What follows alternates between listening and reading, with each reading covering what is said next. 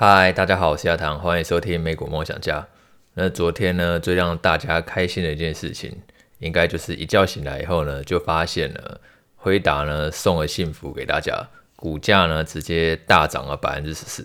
就辉达缴出的财报呢，其实是超出呢市场的预期。虽然说呢营收跟获利呢还是在衰退，不过呢其实呢精城对未来的展望呢是非常乐观的。有前几天呢，我不是跟大家讲说我在养猫吗？我一次养了两只，Bertha 呢跟 Mini。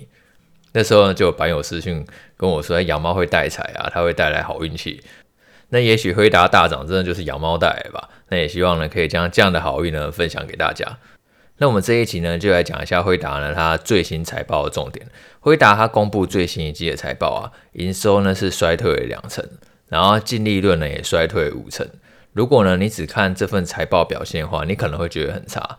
但是我们在很多集以前，如果是老朋友的话，一定都知道，其实呢，股票这种东西，它主要看的都是未来展望。当一家公司呢，它可能发出一个很烂的财报，然后可是呢，股价却逆势大涨的时候，常常都是买点。然后一家公司发出一个很好的财报，营收跟获利都在大涨，可是股价却大跌的时候，常常都是卖点。就利空不跌呢，是你可以值得留意的布局的一个位置，但是利多不涨呢，诶，是你可以考虑去卖出的位置。其实如果你去掌握这一个很简单的技巧的话呢，你常常就是可以出在那个相对的高点，然后呢买买在一个相对的低点。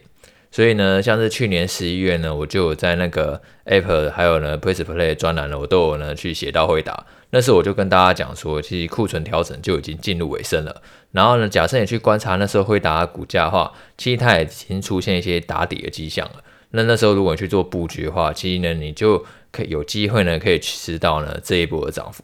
那这一季呢辉达财报呢，如果说你去看各个部门营收的话呢，重灾区呢还是在它那个游戏晶片上，也就是显卡。那因为受到 PC 库存调整的关系，然后还有 NB 的销量也下滑嘛，所以这种游戏晶片的营收呢，它是一直在持续性的下跌。就这一季的绘图晶片营收呢，还是大跌百分之四十六。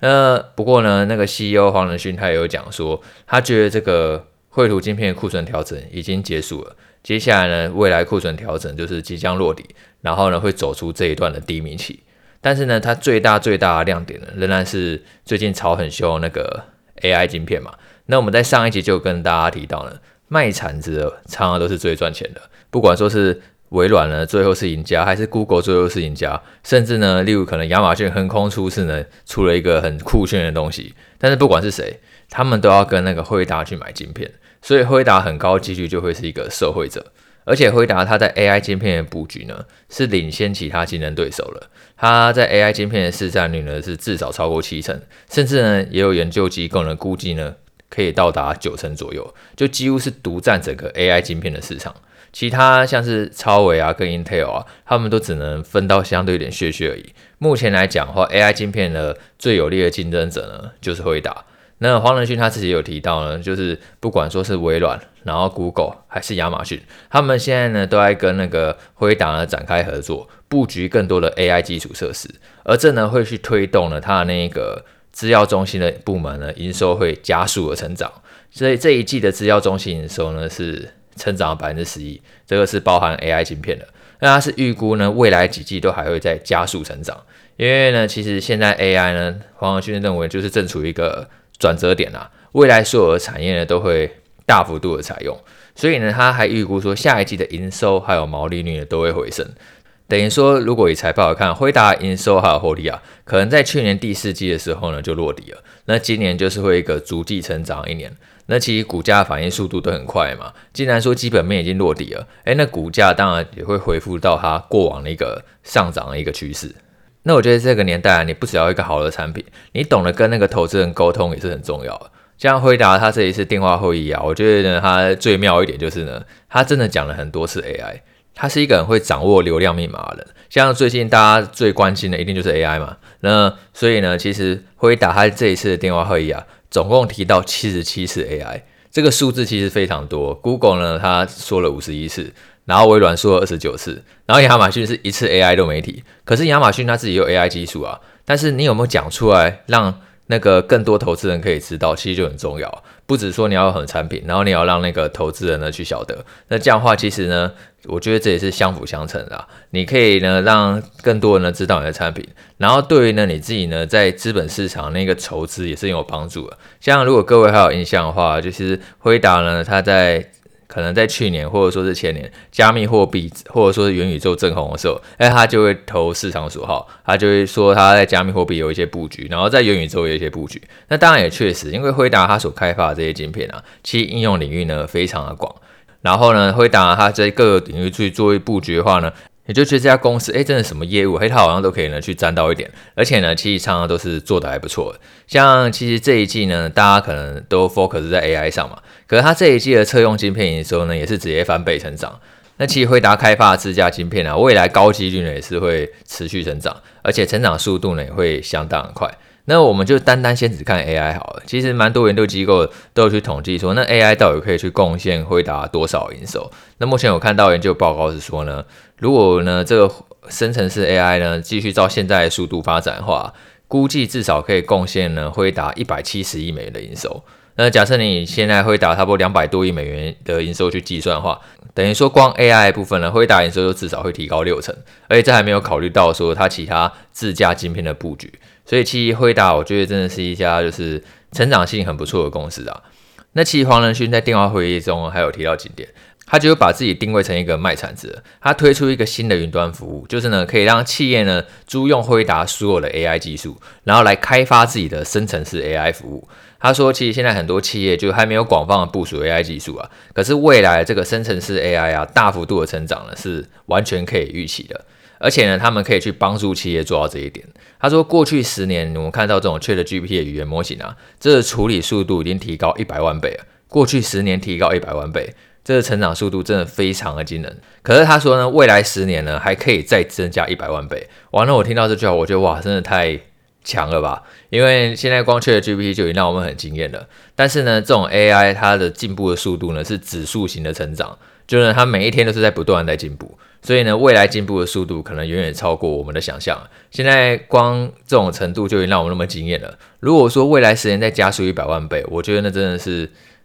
难以想象。那很自然的，更多企业一定会去导入那个 AI 技术，然后来提高他们的生产力嘛。因为我们在上一集有跟大家分享，ChatGPT 很多有趣的使用方法嘛。现在网络上其实已经有越来越多人都在讨论了。那我觉得呢，你赶快去使用这个工具的话呢，它可以节省你一个非常多的时间，很多杂事你都可以交给 AI 处理，你就可以专注在一个更重要的事情上。那辉达当然也并不是完全没有风险。我们在上一集有跟大家提到说，像是超微跟 Intel，它当然有在开发嘛，只是现在市占率就真的很低。没有办法跟那个辉达比，然后像是 Google、亚马逊、微软，他们也都想要去自己去设计 AI 的晶片，只是短时间之内他们真的就是没办法摆脱辉达依赖啊。除非说哪一天我们可能观察到说，诶，辉达它的市占率已经开始流失了，那这样的话可能就是你要小心一点了。也许呢，它这一个未来成长的故事呢就会开始改变了。市占率流失对于股价其实会造成一个很大的影响，像是最典型的例子就是超微跟 Intel 嘛。像我记得前几天在直播的时候呢，诶，就有朋友问到我说，诶，为什么超微一直涨，然后 Intel 一直跌，就两个股价表现差异那么大？然后 Intel 如果说你现在单看那个市占率的话，Intel 的确还是 PC 处理器的王者，然后的确也是资料中心处理器的王者。可是呢，如果说你是跟五年前 Intel 比较的话，你就会发现说，诶，它的市占率一直在往下掉，然后超微的市占率一直在往上升，那很自然就会造成他们两个股价一个重大的差异嘛。人家超微市占率在上升，诶，它营收获利就是会持续成长啊。然后呢，如果说一家公司可以未来越赚越多钱，诶，那股价就越容易呢越涨越多。然后如果一家公司它是越赚越少钱，即使说它赚的钱还是比其他公司多，但是股价就是会一直跌。这个股票市场，就是那么有趣的地方。它主要看的都是一个未来成长性。然后呢，你今天呢，不只能去考虑未来成长性，你也要去考虑说，哎，这个未来成长性呢，到底已经有多少预期已经在股价里面了？假设说今天市场已经很火热，然后大家都在疯狂的疯 AI，例如说辉达可能未来一个月就忽然喷了一倍两倍，哎，那你当然还是要小心嘛，还是要见好就收嘛。就是当大家一头热的时候呢，一直往上喷的时候。往往容易呢，高点就出现在那里，特别是可能利多一直拼命出现，然后股价呢却开始开黑下杀的时候，那时候常常就是大家要小心的时刻。然后反过来说呢，大家都在看衰这家公司，觉得说这种库存调整没有尽头的时候，真的很很烂很烂的时候，大家都觉得它落水狗的时候，然后股价却悄默默的在打底的时候，那就是你可以留意的一个时机。虽然说去年就是可能一整年的股市真的是跌得不太好看嘛，但是透过这样的上涨下跌呢，你就可以呢去知道说，哎，自己的那个进出场的策略呢，应该要怎么去做规划。那我觉得，如果这样想的话，那其实市场的修正呢，并不是一件坏事情，因为其实市场它就是一个最好的老师啊，它每一次的修正或者说是上涨，其实都会带给你一个很多的经验。那接下来我们来聊一下那个联准会的会议记录。我们在礼拜四的时候呢，联准会呢也有公布那个会议记录。那其实对于市场来讲话呢，并没有造成什么一个太大的波动，因为其实他这一次公布的会议记录呢，也是一个。老调重弹，他就是讲说呢，诶，他会继续去升息呢，控制通膨。那假设说经济还是很强的话呢，他就更有可能会持续升息，然后来达到那个控制通膨的目标。那其实，在前几天在惠达公布财报之前，你会发现说美股它是有出现一波修正的嘛。那很大一个原因呢，就是因为呢，其实联准会它对未来利率的前景呢，还是相对呢比较鹰派的。如果说你去看那个 FedWatch 统计的话，其实原本呢市场都预期说，可能今年三月利率就会见顶了嘛，当然现在已经延到六月了。然后原本是预估说下半年有机会降息，那现在呢是预估说可能就是维持这个利率水准，就并不会有太多降息的空间。那也造成说，其实呢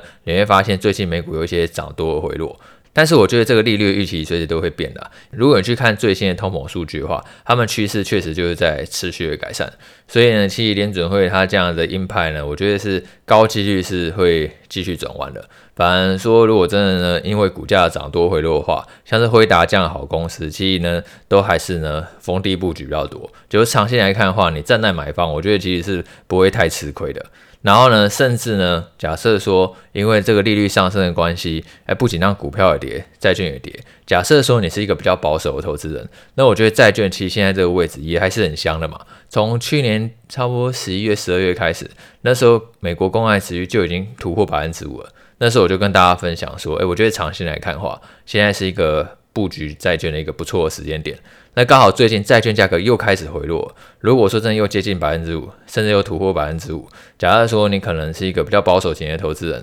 其实我觉得现在债券殖利率相对来讲也是一个很甜的位置，等于说每一年可以稳稳领那个百分之五嘛，例如一半股票或者说是一半债券，那我觉得这样的配置其实就已经以今年来讲的话，我觉得蛮完整的，因为接下来联准会呢，它再继续往上升息的空间，我相信只会越来越小。所以呢，像是去年是股债双杀，但是你今天在股债双杀的几率，我觉得真的是很低很低啦。你现在如果去做股债配置的话，我觉得反而会是一个攻守兼备的一个选择。好，那就这样了，我们下次见，拜拜。